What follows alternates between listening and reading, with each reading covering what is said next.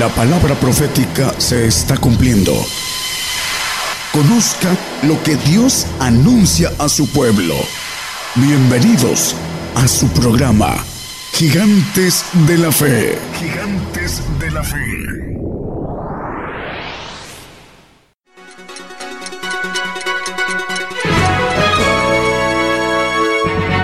Escuche la palabra de Dios a través de un estudio que le ayudará a conocer más de los planes de Dios para el hombre. Todos los domingos 10 de la mañana y los miércoles 8 de la noche, hora de México, hora del centro. Aquí por Radio Gigantes de la Fe. Gigantes de la Fe.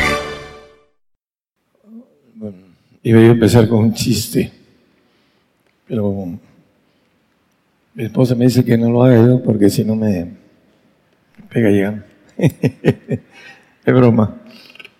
Eh, el tema de ahora eh, es, se llama la esperanza.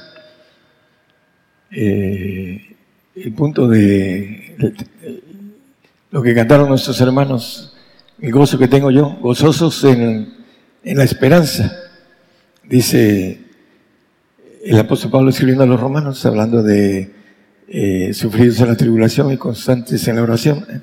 Romanos 12, 12. Vamos a hablar de la esperanza. ¿Qué cosa es la esperanza? Dice un poeta que es nuestra dulce amiga que las penas mitiga y que convierte en vergel nuestros dolores, dice el poeta. Y también maneja otro poeta, dice que la esperanza es la que nos lanza a vencer las artimañas del enemigo. Lo dice un poeta presente. Es broma. Es algo que es cierto. La esperanza es la que nos ayuda a vencer las artimañas del enemigo. En otra expresión, eh, ¿qué cosa es la esperanza? Bueno, en la realidad somos eléctricos y todo lo que funcionamos es con electricidad. Y la esperanza es una meta, una meta en la cual nosotros nos ponemos por nuestras emociones, nuestras formas de pensar, que nos conviene tomar una decisión que tiene que ver con un camino que nos lleva a una meta y esa meta se llama esperanza. No es la que canta el hermano Julio, ¿no? no esa es otra, ¿verdad? Estoy bromeando.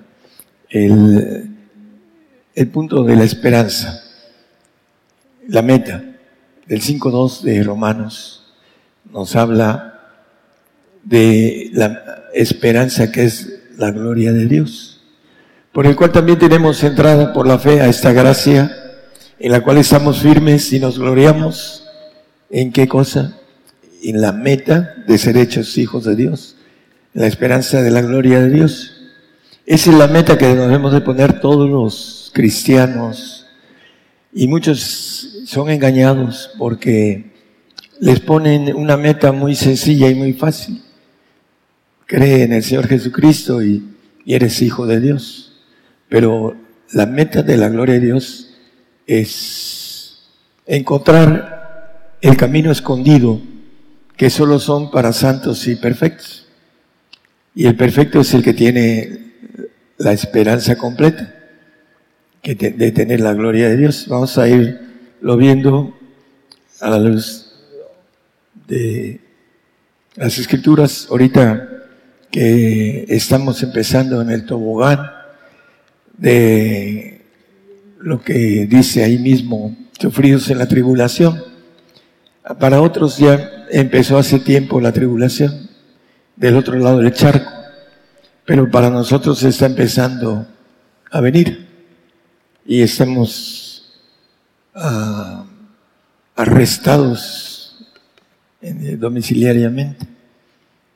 el ejército va a entrar en la tercera etapa y vamos a tener que tener mucha precaución para no salir de casa, arresto domiciliario. Y el que más adelante eh, no solo viene el arresto domiciliario, viene la marca para aquellos que quieran tener libertad. Les va a ser, entre comillas, el engaño de la libertad, de la paz. Efesios 1.18 nos habla de la esperanza de su vocación. Dice, eh, alumbrando los ojos de, nuestro, de vuestro entendimiento, para que sepáis cuál sea la esperanza de su vocación. Es una vocación. Ah, no las hacemos nosotros. Todos tenemos la vocación de esa esperanza. Está en nuestros huesos, en nuestro espíritu, no en el alma. El alma no está, hermanos, está en los huesos, esa vocación. Y para decir, ah, yo puedo decir, yo nací con vocación de arquitecto. Tengo la habilidad que otros no tienen para mi profesión. Mi madre a los nueve años me decía, tú vas a ser arquitecto, porque me veía hacer cosas que no cualquier niño hacía. Y la vocación es tener en nuestra naturaleza ah, una forma de nacer con dones, le, llama la Biblia, la Biblia talentos. Los dones vienen del Espíritu Santo, sino talentos, los confunden. Los talentos que tienen que ver con cualquier profesión. Un futbolista como Messi, desde los ocho o nueve años fue reclutado en el Barcelona y es el, dicen que el mejor jugador del mundo. Tiene vocación para ser futbolista.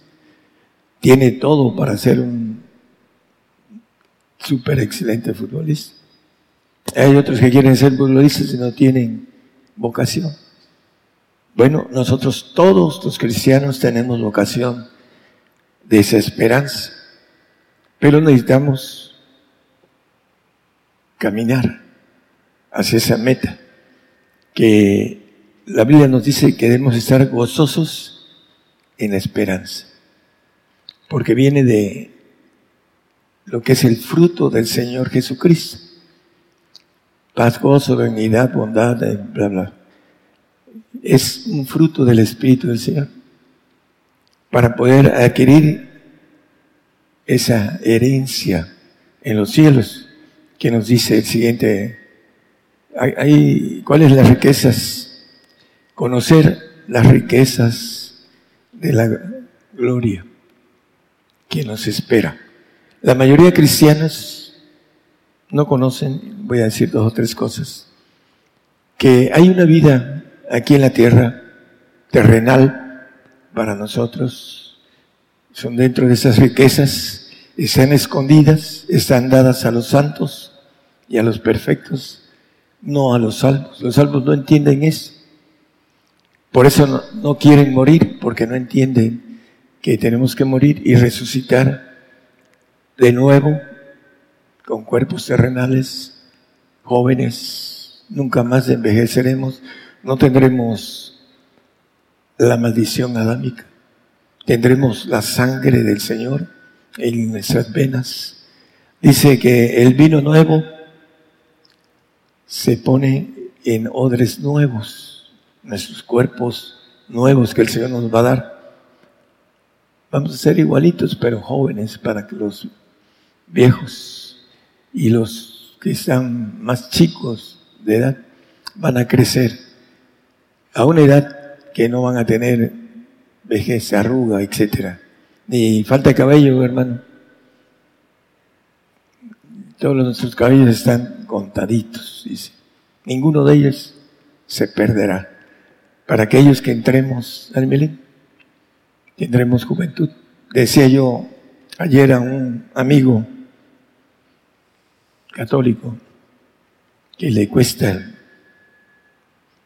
que la palabra de penetre. Y le decía, ¿no te gustaría jugar fútbol de nuevo joven? Como cuando jugábamos en Moparco, que teníamos 26, 27 años, porque toda su vida él, su vida fue el fútbol y jugó profesional.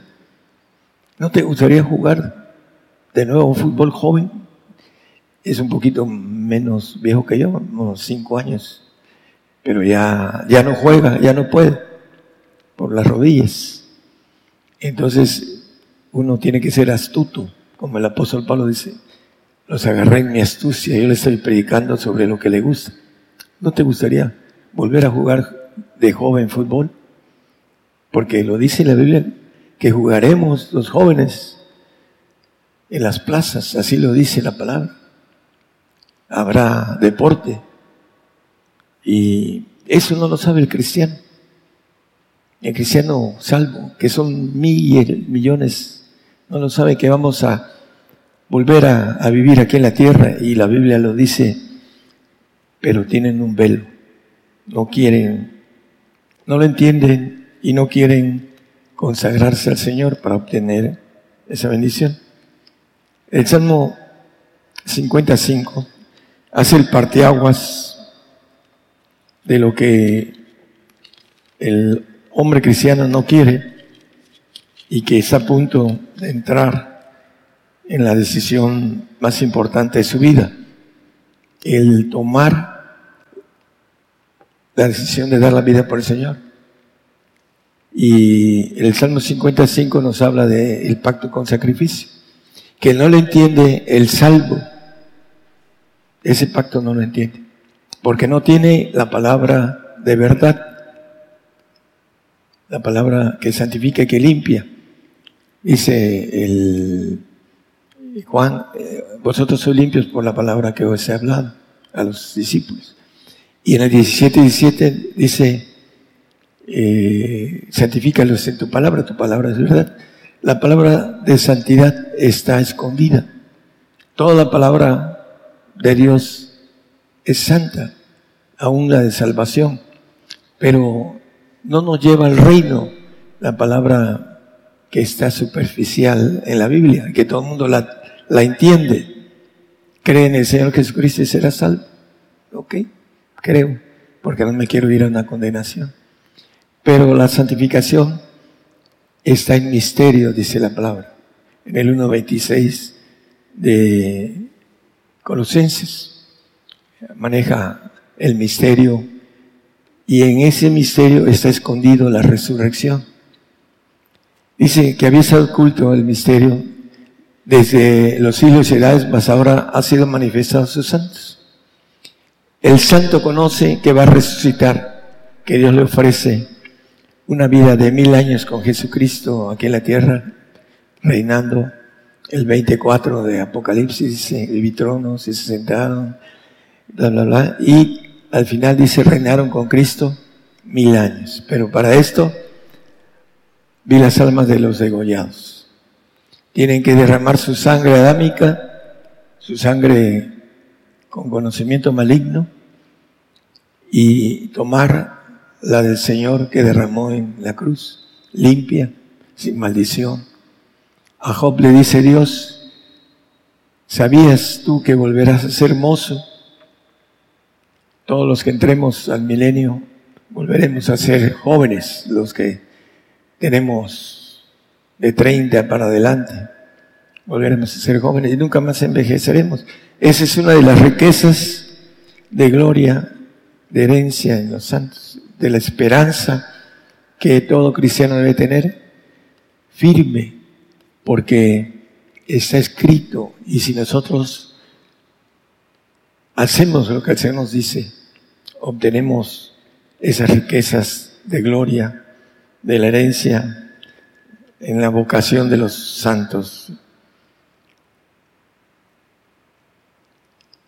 Salmo 34, 19 y 20 para aquellos que nos escuchan por la radio, ya una vez lo, lo predicamos, pero estamos haciendo un repaso porque no sabemos si el mañana ya no tenemos espacio para volvernos a compartir la palabra.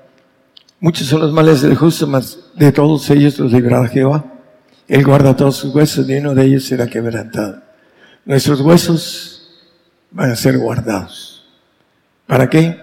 Dice Ezequiel 37, del 1 hasta el 13, empieza a hablar de los huesos secos y que pondrá nervios, pondrá, hablando de carne, todo lo que maneja, eh, pondré sobre nosotros nervios, se haré subir sobre nosotros carne, piel, cubriré de piel, y pondré en vosotros espíritu y viviréis, y sabréis que yo soy Jehová. La resurrección de los santos, de los perfectos, para volver a vivir aquí en la tierra. Mil años con el Señor y un poquito hemos manejado, el diablo va a ser suelto para gobernar con la maldad, para aprender a gobernar la maldad. Eso es importante y el Señor lo tiene previsto en los planes. Pero esa es la esperanza, la meta, debe ser la meta de todos los cristianos, volver a estar aquí. Hay gente pequeña, y compartía yo a una señora joven, tenía un niño de nueve meses, y le decía, tú tienes en tus manos el derecho de tu niño de que vuelva a vivir aquí en la tierra y que tenga hijos y nietos, una vida terrenal, pero tú tienes el derecho sobre él, él no puede decidir. Y viene un corte que lo están planeando y en ese corte de 10 va a quedar uno. ¿Tú crees que seas esa que quede y tu niño entre ese corte?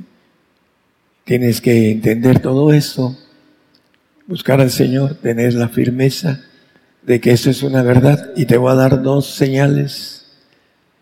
Cuando las veas vas a ver lo que yo te digo es cierto. Toma el camino de la herencia bendita y no maldita, del castigo eterno. Entonces, tenemos que entender, hermanos, que ya estamos en los tiempos en que vamos a sufrir sufridos en la tribulación, pero gozosos en la esperanza. La meta está a la vista y tenemos que terminar nuestra carrera. Esa vocación que tenemos en nuestros huesos, todos. No es que yo no tenía vocación de cristiano, es una profesión, hay que terminar la carrera porque todos tenemos la vocación, todos. No vamos a poder decir al Señor, es que yo no, no la tuve.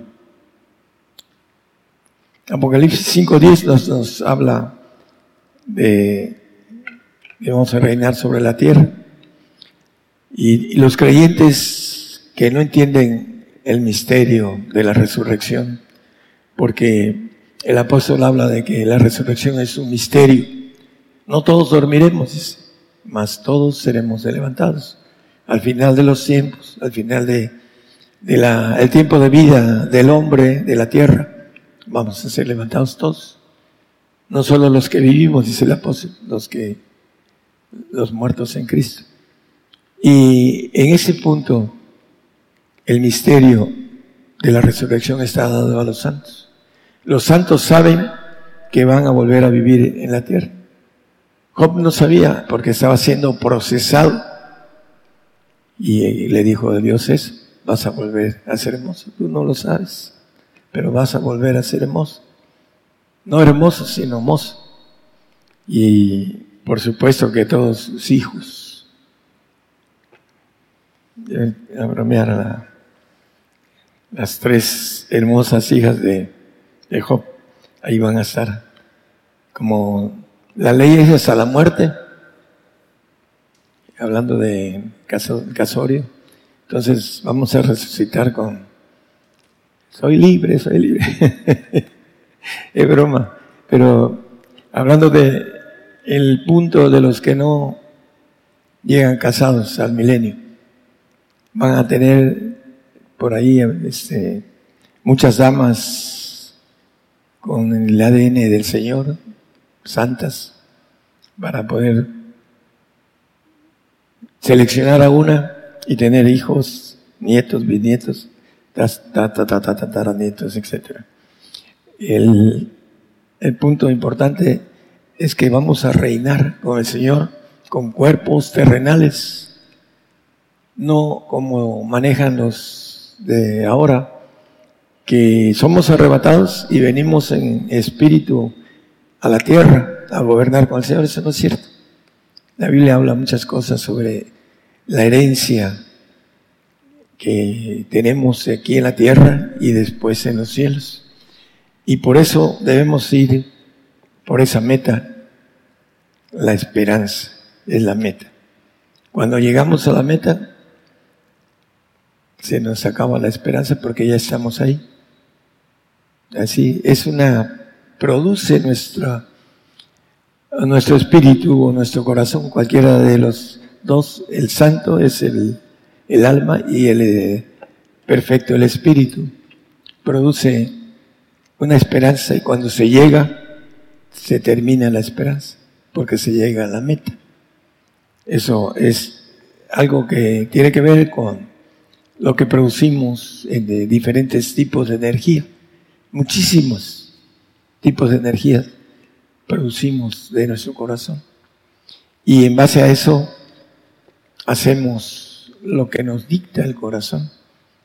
Cuando no lo amarramos y lo ponemos bajo el espíritu, que esa es la voluntad de Dios que nos dice la palabra.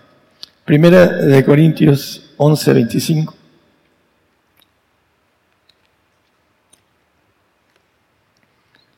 Asimismo tomó también la copa después de haber cenado diciendo, esta copa es el nuevo pacto en mi sangre, haced esto todas las veces que vivieres en memoria de mí. El nuevo pacto, la mayoría de, teólogos hermenéuticos, exégesis, los que tienen supuestamente la palabra limpia, exégesis, escatóloga, la escatología es la profética y son doctores de la ley. Hemos encontrado dentro de los que hemos encontrado, muy pocos son gente humilde, que tienen muchas dudas, pero como son humildes empiezan a preguntar y empiezan a conocer que hay un, ah, una sabiduría de Dios que está escondida y aceptan, pero son muy pocos, todos la vanidad lo que es el conocimiento hincha, dice el apóstol Pablo, el conocimiento humano, sea de la palabra o sea de lo que sea. Están hinchados. Yo conozco más que tú, ¿no? Tú que me vienes a enseñar dónde estudiaste. Yo estudié en Harvard Bible. este, el, punto es que la mayoría de varones no se dejan. Unos porque están muy arraigados en sus espíritus de error y otros por su conocimiento. Y el nuevo pacto dice, estamos en el nuevo pacto, estamos en la gracia. El Antiguo Testamento, la ley, y el Nuevo Testamento estamos en la gracia. Desde que vino el Señor, estamos en la gracia y eso no es una verdad. Para no estar en la ley se necesita el espíritu de vida en Cristo Jesús, que nos libra de la ley del pecado. Romanos 8.2. Para tener la gracia, que es el espíritu del Señor, necesitamos ser dignos de Él, dignos. Y ahí hay una lista en la Biblia, el que amare más padre, etcétera, el que no toma su cruz y me sigue, no es digno de mí. Entonces, la dignidad tiene que ver con el Espíritu del Señor. El que no tiene el Espíritu del Señor, el tal no es de él, dice Romanos 8.9. Y siempre usan nada más el Espíritu de Jesucristo. Perdón, de, el Espíritu Santo, no el Espíritu del Señor ni lo tocan. Dicen que el Espíritu de Cristo es el Espíritu Santo. Y maneja la Biblia. Si me amáis, guardar mis mandamientos. Y mi Padre llamará y vendremos a Él. Cuando le dice uno, hermano, esto es plural. No entiende la gramática, esto es plural. No, Dios no es uno. Y no, no, no, no sé. No pueden, tienen una venda. ¿Por qué? Porque fueron enseñados con, espíritus de error. Y dice eh, 1 Corintios 13, 1 y 2, sobre la caridad. Dice en el 2, dice, no tengo caridad, también él lo dice. Si tuviese profecías, si entendiese los misterios, toda ciencia, toda la fe, todo eso, y no tengo caridad, nada soy. ¿Qué nos quiere decir la Biblia ahí? Si no tengo el Espíritu del Señor, nada soy. Porque la caridad es el primer fruto del Espíritu de Jesucristo. El que no tiene el Espíritu de Jesucristo dice, por sus frutos los conoceréis. El Espíritu de Jesucristo da frutos. El Espíritu Santo da dones de poderes. Y el Padre da potencia de frutos. Levantar muertos y otras cosas. Es porque tiene al Padre. Nadie puede levantar un muerto si no tiene al Padre. Dar vida. Bueno, pues el punto importante de todo esto con relación a la esperanza de nuestra fe. Hay mucha confusión. Y por eso el hombre no entiende la meta de la esperanza de la gloria de Dios. Le dice, tú crees y serás hijo de Dios. Y te dan una esperanza falsa. Por eso el hombre se pierde y no encuentra el camino porque le predican cosas fáciles. Algo tan grande, primero vamos a estar aquí en la tierra gobernando, vamos a leer unos textos hermosos que nos dicen, por ejemplo, vamos a terminar con la sangre del Señor, Hebreos 9:14, dice que la sangre de Jesucristo nos limpia nuestro sistema de archivo. El archivo de nosotros. Tenemos tres archivos, la conciencia, la subconsciencia y la inconsciencia. Y nos limpia la sangre del Señor porque vamos a tener otro archivo nuevo, vino nuevo en odres nuevos, un archivo diferente.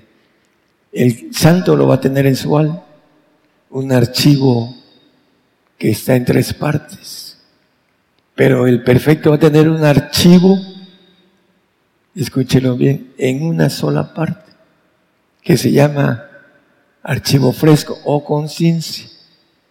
Sacarlo fácil, lo espiritual. ¿Por qué? Porque no es creado. Tiene la, la memoria fresca siempre, el archivo divino. Tenemos que entender esto en el asunto humano. Porque cuando a veces se predica en algún otro lado, empieza a fluir la palabra y se asombra cómo sin tener ninguna dirección está uno dando todos los textos de de manera correcta y como de memoria. Y textos que nunca han sido fijados para tenerlos frescos. Y el Espíritu está dando. ¿Por qué? Porque el Espíritu tiene el archivo de, de la palabra. Y archivo fresco. No es como el de nosotros que se nos va a la subconsciencia y después a la inconsciencia. Oye, ¿cómo, cómo haces estas derivadas? ¿O cómo haces este, ah, hablando de cosas de matemáticas? ¿Cómo haces, unes estos dos puntos eh, matemáticos? No, pues, ah, ya no me acuerdo, ya tengo el archivo muerto, tengo que ir a, al libro para decir, ah, ¿por qué? Porque tenemos algo que se nos va al archivo muerto. Eso es lo que hace el diablo con la persona que no lee la palabra. La escucha y después se va muriendo. Dice que la palabra que cae en el camino, viene las aves de los cielos y levantan la palabra, la meten al archivo muerto. Y luego, no me acuerdo. Oye, pero no, me acuerdo. Porque es parte del humano. Lo divino es diferente, hermanos. Y el Señor nos va a dar una limpieza de conciencia. Y habla mucho la Biblia de la buena conciencia. En el milenio la tendremos. Aquí batallamos por tenerla a través de la palabra. Isaías 60, 12.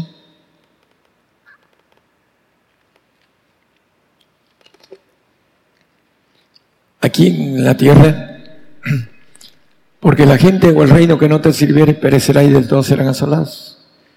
El 22, 60, 22 dice que el niño será por mil, el pequeño, el menor, por gente fuerte, yo Jehová hace tiempo haré que esto sea presto. Vamos a gobernar la tierra. Dice el texto del 5.10, no lo pongo, de Apocalipsis, dice que Dios nos ha hecho, para, dice, para nuestro Dios, reyes y sacerdotes, y reinaremos sobre la tierra, administradores. Y la palabra nos, nos habla también aquí en Isaías 61, 6, nos dice varias cosas Isaías que seremos ricos, sublimes. Vosotros seréis llamados sacerdotes de Jehová, ministros de Dios nuestro, seréis dichos, comeréis las riquezas de las gentes y con su gloria seréis sublimes. Van a traer el diezmo de toda la gente, de todo el reino que tengamos para nosotros.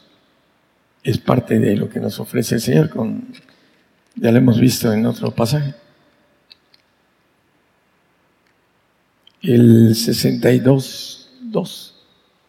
Ahí hay mucho que hablar sobre eso.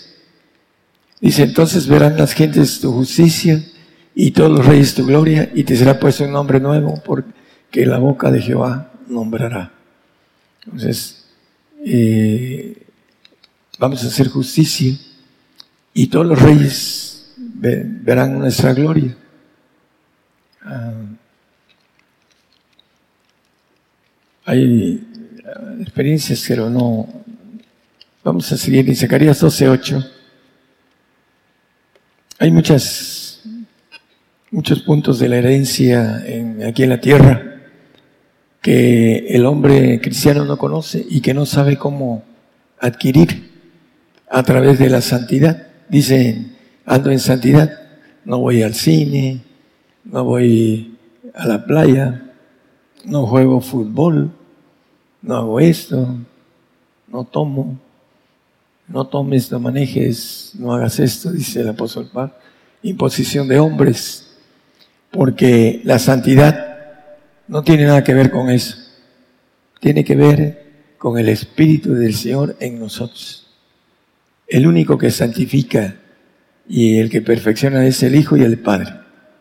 Son los únicos. No hay más que ser dignos del Señor y dignos del Padre para obtener la perfección. Y por supuesto, el que es digno en el Señor, la santidad, que no entienden los cristianos.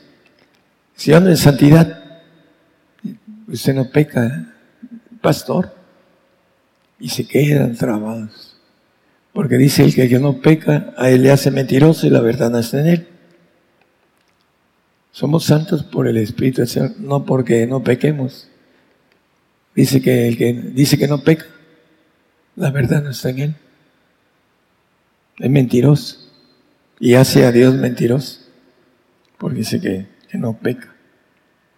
Todos tenemos la maquinaria. Se llama ADN de pecar. Todos. Hasta los que se creen más y con una violita y todo eso, sí. Porque hay hombres y mujeres que se sienten muy santos y no tienen ni siquiera el espíritu de santidad para ser santos.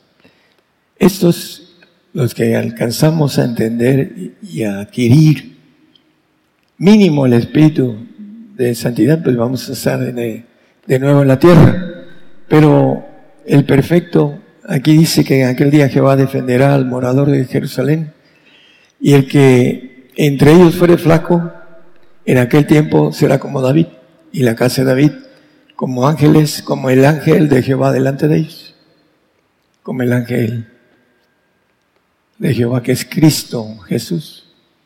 Filipenses 3:21 nos dice que seremos semejantes al cuerpo de su gloria, el cual transformará el cuerpo de nuestra bajeza, ya cuando nos vayamos después de estar mil años con el Señor y aproximadamente 500 años gobernando la maldad nos vamos a tener ese cuerpo del Señor. Dice que Él transformará nuestro cuerpo de esa bajeza para ser semejante al cuerpo de su gloria por la operación con la cual puede también sujetar en sitio las cosas.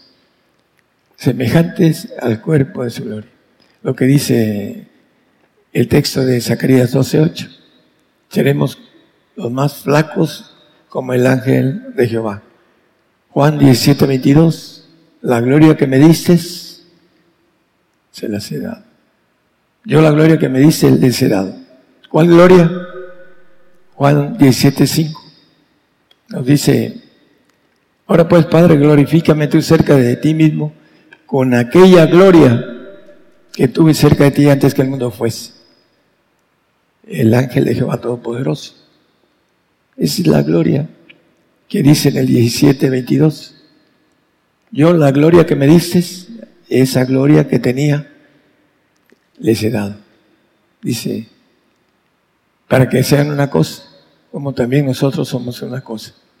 ¿Verdad, Julio? El, el detalle importante es que nos ofrece la gloria divina, todopoderosa, de ángel todopoderoso. Pero esa fue la razón. El hombre dice que no alcanza a entender el amor de Cristo, que excede todo entendimiento, valga la redundancia. Entender esto, necesito uno caminar. Decía el amigo de ayer, es que necesito, no puede ser de así de la noche a la mañana. Bueno, hay poco tiempo, pero se requiere ir creciendo en sabiduría divina. Vas a la primaria, vas a la secundaria, vas a, la preparatoria, vas a una carrera y después a la excelencia, un doctorado, que viene siendo toda una vida de conocimiento.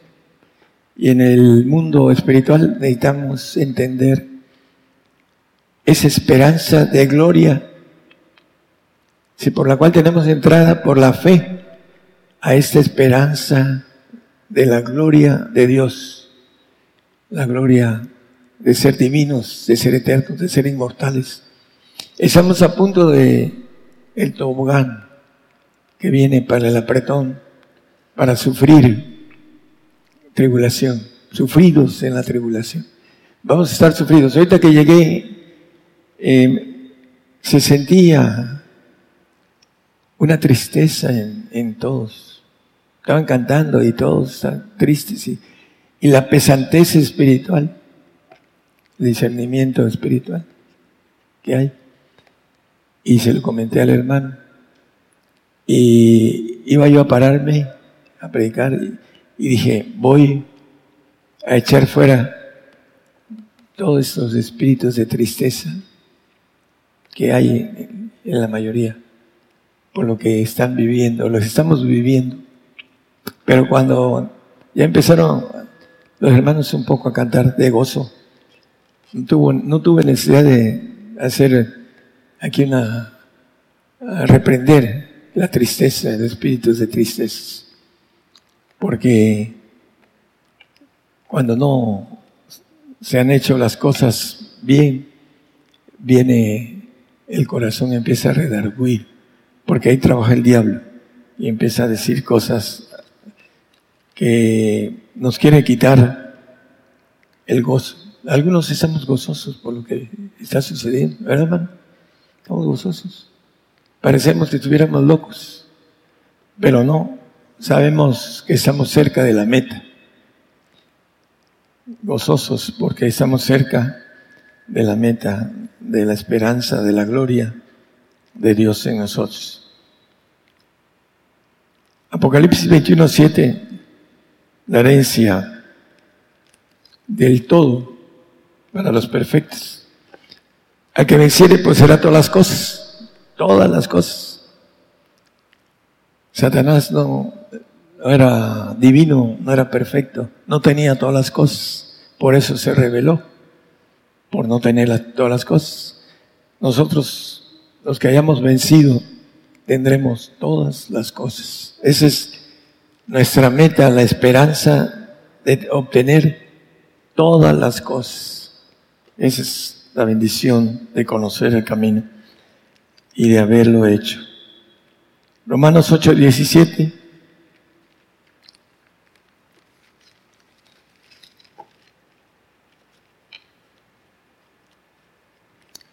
Dice que si somos hijos y también herederos, herederos de Dios y coherederos de Cristo, siempre vamos a padecer dentro de poquito.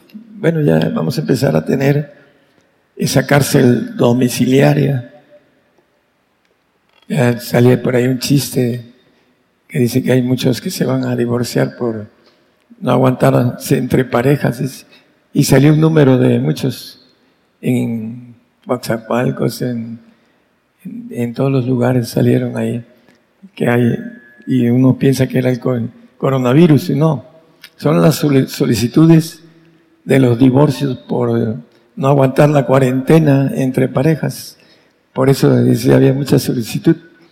Bueno, es la broma. Pero volviendo al punto importante de la herencia, dice, el padecimiento, pues ya tenemos cárcel, eh, hablando de en la, en la casa, eh, cárcel domiciliaria, ¿no? ¿Cómo le llaman? Arresto domiciliario. Lo vamos a tener para mañana, hermanos. en una nación sudamericana, se asomó una señora de noche con su luz y los soldados dijeron, señora, tenemos el derecho de dispararle, tenemos este, eh, ¿cómo le dicen? Eh, eh, pueda disparar una orden, tenemos orden de poderles disparar. Métase y apague la luz. En una nación que visité yo hace como casi cinco años. Métese porque tenemos orden de disparar.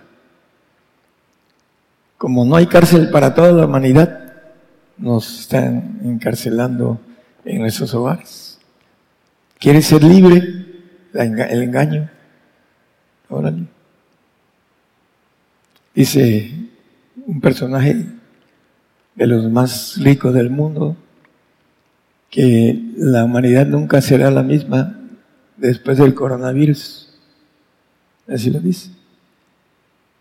Es de los que están del otro lado. Bueno, aquí nos dice algo importante, eh, que somos herederos y coherederos. En Hebreos 1.2 nos dice la herencia del Señor, que nos ofrece, poseerá todas las cosas. En estos postreros días nos ha hablado por el Hijo, el cual constituyó heredero de todo, por el cual asimismo hizo el universo. Esa es nuestra herencia, nuestra esperanza. Tener el ser dueños, reyes del universo. Daniel 7:27 nos dice eso, que todos los señoríos nos obedecerán y servirán.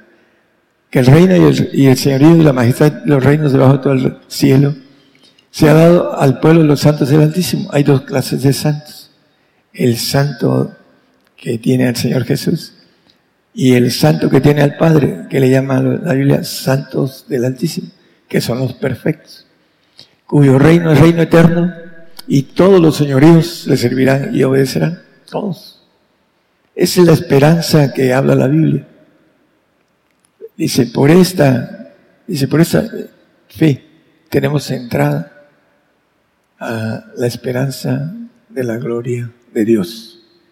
Es para todos los que nos escuchan, para todos los presentes y para, dice que el Padre no hace excepción de personas. Es para aquel que quiere estar ahí, que pone su meta en la línea última, que es la esperanza, el supremo llamamiento, la perfección. Y la importancia de esto con relación a la vocación. Todos tenemos vocación en nuestros huesos. Espíritu del Señor en nuestros huesos. Espíritu que tiene la bendición de que si nosotros llegamos a esa, a esa meta, a esa esperanza, vamos a ser glorificados en nuestro espíritu, no en nuestra alma. El alma es creada. Y, si queremos no ser creados, tener una dependencia de Dios, de vida eterna, tenemos que eh, tener la mira en esa esperanza inmortal que es el ser divino. Por esa razón, la Biblia nos llama a tener esa vocación, esa profesión, ese carácter de nuestros huesos. Es que yo no tengo carácter, no, pero en el alma, pero el carácter, vocación, coraje, todo lo tenemos en nuestro espíritu de Dios que está en nuestros huesos. Que no vayamos en pos del esfuerzo para que nos lleve, es otra cosa. La voluntad está en nosotros. Pero si nosotros ponemos la voluntad en la voluntad de Dios, llegamos. Eso es la bendición que nos ofrece el Señor a través del el gozo de la esperanza. Gozosos en la esperanza. ¿Cuál esperanza? La gloria de Dios. El que fuere flaco será como el ángel de Jehová en aquel tiempo, en la eternidad. El más flaco será como el ángel de Jehová, todopoderoso, inmortal. Eso es lo que nos ofrece como meta y que tenemos que llegar con la vocación que hay en nosotros, dentro de nosotros. El Espíritu que se ha multiplicado a través de la multiplicación del hombre en y multiplicados y ahí está la multiplicación del Espíritu de Dios en nuestros huesos. ¿Para qué? Para que en la eternidad podamos ser seres espirituales como el Señor, ángeles de Dios Todopoderoso. Ese es el propósito por el que fuimos creados. Que el Señor les bendiga. Por el día de hoy hemos conocido más de la palabra profética más permanente que alumbra como una antorcha en un lugar oscuro hasta que el día esclarezca y el lucero de la mañana salga en vuestros corazones. Esta ha sido una producción especial de Gigantes de la Fe.